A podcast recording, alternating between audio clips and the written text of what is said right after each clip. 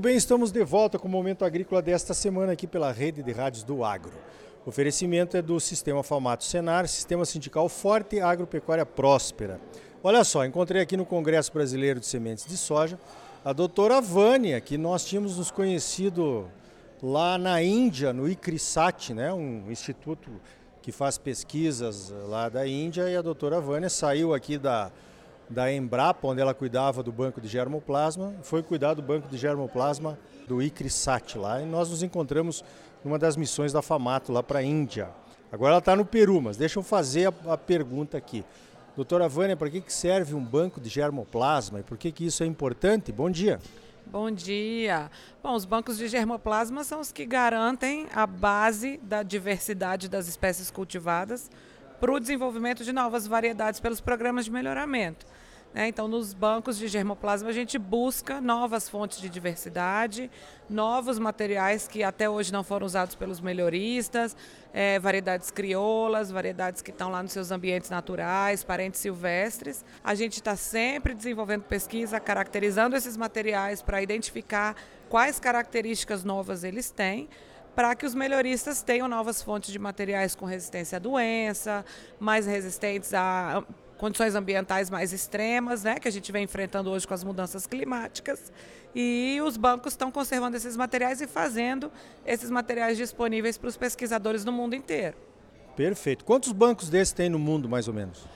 Bom, bancos de germoplasma pelo mundo já tem mais de 1.500 catalogados. Né? Bancos como o do ICRISAT, como o do CIP, onde eu estou hoje no Peru, são, como parte do sistema do CDIR, são 11 bancos internacionais que conservam 26 dos produtos mais importantes para a alimentação humana e animal, conservando quase um milhão de amostras diferentes desses 26 produtos. 800 mil diferentes é, materiais que estão disponíveis aí para os programas de melhoramento do mundo inteiro, inclusive do Brasil. Mas isso é um trabalho grande, né? Porque tem algumas espécies, as sementes têm que ser replicadas anualmente ou consegue guardar por quanto tempo, mais ou menos? Aí, quando a gente fala de leguminosas, de cereais, a gente conserva as sementes. É, a gente vem fazendo estudos de longevidade para entender, mas a gente espera que elas vão sobreviver no mínimo 100 anos.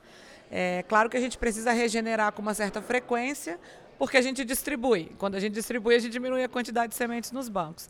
Já quando a gente fala de espécies clonais, que são importantíssimas para a agricultura, ou com sementes recalcitrantes, né? Espécies clonais, aí a gente tem a batata, batata doce, banana, a mandioca. É, esses materiais a gente conserva in vitro, as plântulas in vitro, e aí a gente precisa regenerar a cada ano ou a cada dois anos, porque senão as plantas morrem. Então aí exige um pouquinho mais de trabalho e o que a gente vem fazendo no CDIR é buscar desenvolver protocolos mais eficientes de conservação em longo prazo, que é o que a gente chama de criopreservação, que a gente conserva esses materiais em nitrogênio líquido a menos 196 graus e isso a gente pode fazer com semente também. E aí a expectativa é que enquanto você tiver nitrogênio líquido, esse material vai viver para sempre. Olha que legal esse trabalho, hein? Ó, a doutora Vânia está se caracterizando como uma das, na minha opinião, mais importantes cientistas ligadas a germoplasma, porque esteve aqui no Senargem da Embrapa, começou a sua carreira aqui, depois foi para a Índia, agora está lá no, no, no, Peru com batata. Olha só que, que experiência né, profissional interessante. Agora, você falou um negócio aqui, o seguinte, o banco de germoplasma, ele tem essa função de distribuir as espécies para que os melhoristas consigam aquele gene que ele está procurando, para dar uma resistência a isso ou aquilo, aumentar a produtividade, enfim, toda essa, essa, essa ampla gama aí de possibilidades com melhoramento genético. Mas o melhoramento genético está avançando muito e está se falando agora em patentear sequências de, de genes ou então o, o, protocolo de Nagoya. Você pagaria para o país da onde aquela cultura, aquela planta é nativa, alguma coisa para que ele também pudesse desenvolver lá alguma coisa assim. E os bancos são todos abertos, vocês distribuem o, a semente para que para o cientista que quiser usar. Me explica um pouquinho esse conflito aí que me parece que a tecnologia está trazendo. É, bom, os bancos de germoplasma, especialmente os do CDIA, que é onde eu venho trabalhando nos últimos quatro anos, a gente tem um acordo contratado internacional de recursos fitogenéticos para alimentação e agricultura no âmbito da FAO, do qual o Brasil inclusive é parte, que garante um acesso facilitado ao germoplasma para uso para alimentação e agricultura. Então, o, a, a, Convenção da Biodiversidade, né, a CBD, e o Protocolo de Nagoya, que é parte da CDB, reconhecem o Tratado Internacional. Então, no âmbito de bancos de germoplasma com foco para alimentação, porque a gente está falando de acabar com a fome, né? As pessoas precisam comer hoje. É, eles reconhecem esse acesso facilitado como parte, é, parte do sistema multilateral do, do tratado. Então, a gente, quando distribui esses materiais, eles são de graça, não existe custo para os usuários, inclusive para o setor privado. É, o objetivo não é duplicar esse material, duplicar nossas coleções nos outros países, mas garantir que os pesquisadores tenham acesso a esses materiais para desenvolver novas variedades. O material que eles acessam, eles não podem patentear, eles não podem requerer propriedade intelectual, porque esse material é um bem público, mas eles podem usar para desenvolver variedades e fazer essas variedades disponíveis. Se por acaso quem desenvolve uma variedade de alguma maneira tenta proteger essa variedade no sentido de restringir o acesso, então, por exemplo, registrando uma patente, essa pessoa, essa empresa ou a pessoa, a instituição, ela deve repartir benefícios dos seus lucros com o Fundo Internacional da FAO. Então, existe dentro do âmbito do tratado o reconhecimento da repartição de benefícios no caso de você restringir o acesso ao material. Com o tempo, o acesso à informação também começou a ser discutida e a informação genética, né, que é o que a gente chama de DSI, que é o Digital Sequence Information, que é a informação de sequência de DNA, de RNA, e essa discussão ainda não está muito clara. Então, ela vem sendo discutida no âmbito do protocolo de Nagoya, na CDB, mas vem sendo discutida também no âmbito do tratado. É, como que a gente vai reconhecer o acesso à informação que gerou um produto no final, que gerou um lucro. Né? Então, a nossa posição como CDIA, como bancos de germoplasma, é que se a gente tem lucro, o que, que custa repartir? Né? A gente está se beneficiando de um recurso genético que veio de um determinado país, da informação genética desse material. Se a gente tem um lucro, nada mais justo do que repartir com os países originários desse material.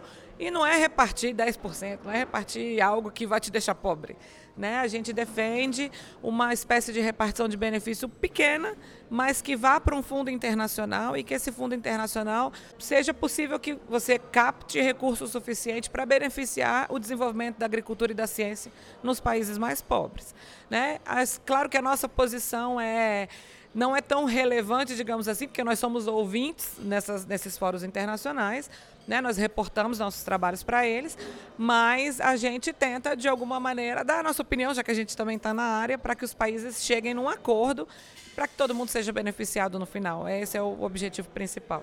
Olha, que maravilha ouvir isso, né? A ciência aberta e com acesso a todo mundo, né? Exatamente. É uma questão de segurança mundial, porque a gente fala em segurança nacional, segurança alimentar nacional. Essa é uma questão de segurança alimentar mundial, banco de germoplasma, o compartilhamento dos genes, das informações e tudo mais. Eu tenho a impressão que vocês deveriam fazer alguma reunião uma reunião dos cientistas com alguns dirigentes de alguns países aí para ver se eles abrem a cabeça, né? Tenho certeza que sairíamos com um mundo melhor. Aliás, a CNA participa dessas discussões, a Confederação de Agricultura e Pecuária do Brasil, né? E eu lá como presidente da Comissão de Cereais e Fibras Oleaginosas estou tentando acompanhar, porque não é minha área, eu sou produtor, mas a gente está tentando acompanhar isso aí. Então essa conversa está sendo muito esclarecedora. Parabéns aí pela postura, muito bom. Doutora, para finalizar, conta um pouquinho para os nossos ouvintes aquele banco de germoplasma que tem lá na Noruega, ah, abaixo de zero e dentro de uma montanha. Como é que é aquilo? Ah, então. Ah, esse banco fica na ilha lá de Svalbard, que é um arquipélago sobre a governança da Noruega mas que é um território internacional, é um território neutro, e isso garante a neutralidade do banco, e por isso países do mundo inteiro se sentiram é, confiantes e confiaram nessa, nessa iniciativa do governo da Noruega para ter um lugar para salvar a gente do fim do mundo, né, digamos assim. Então, esse banco foi construído dentro de uma montanha, embaixo do permafrost, que é a montanha de gelo que permanece constantemente a uma temperatura de pelo menos 4 graus. E dentro dessa montanha estão lá três câmaras muito grandes, com capacidade para bilhões de sementes. E o mais interessante é que todos os países, ou inclusive instituições não governamentais, que têm interesse em garantir a manutenção desses seus materiais, das suas sementes, é, fora dos seus territórios, eles podem mandar sem absolutamente sem custo nenhum. Né? A gente faz um cadastro, a gente assina um acordo com eles, eles garantem que é um black box, né? uma cópia de segurança, uma caixa preta em que eles nunca vão acessar essas sementes e quem depositou a semente é o único que tem o direito de decidir o que fazer com elas, como, por exemplo, retirá-las. Né? E a gente já teve um exemplo de um dos nossos bancos do CDIA, que era na Síria, e que, por causa da guerra, eles precisaram abandonar o banco e fugir da guerra.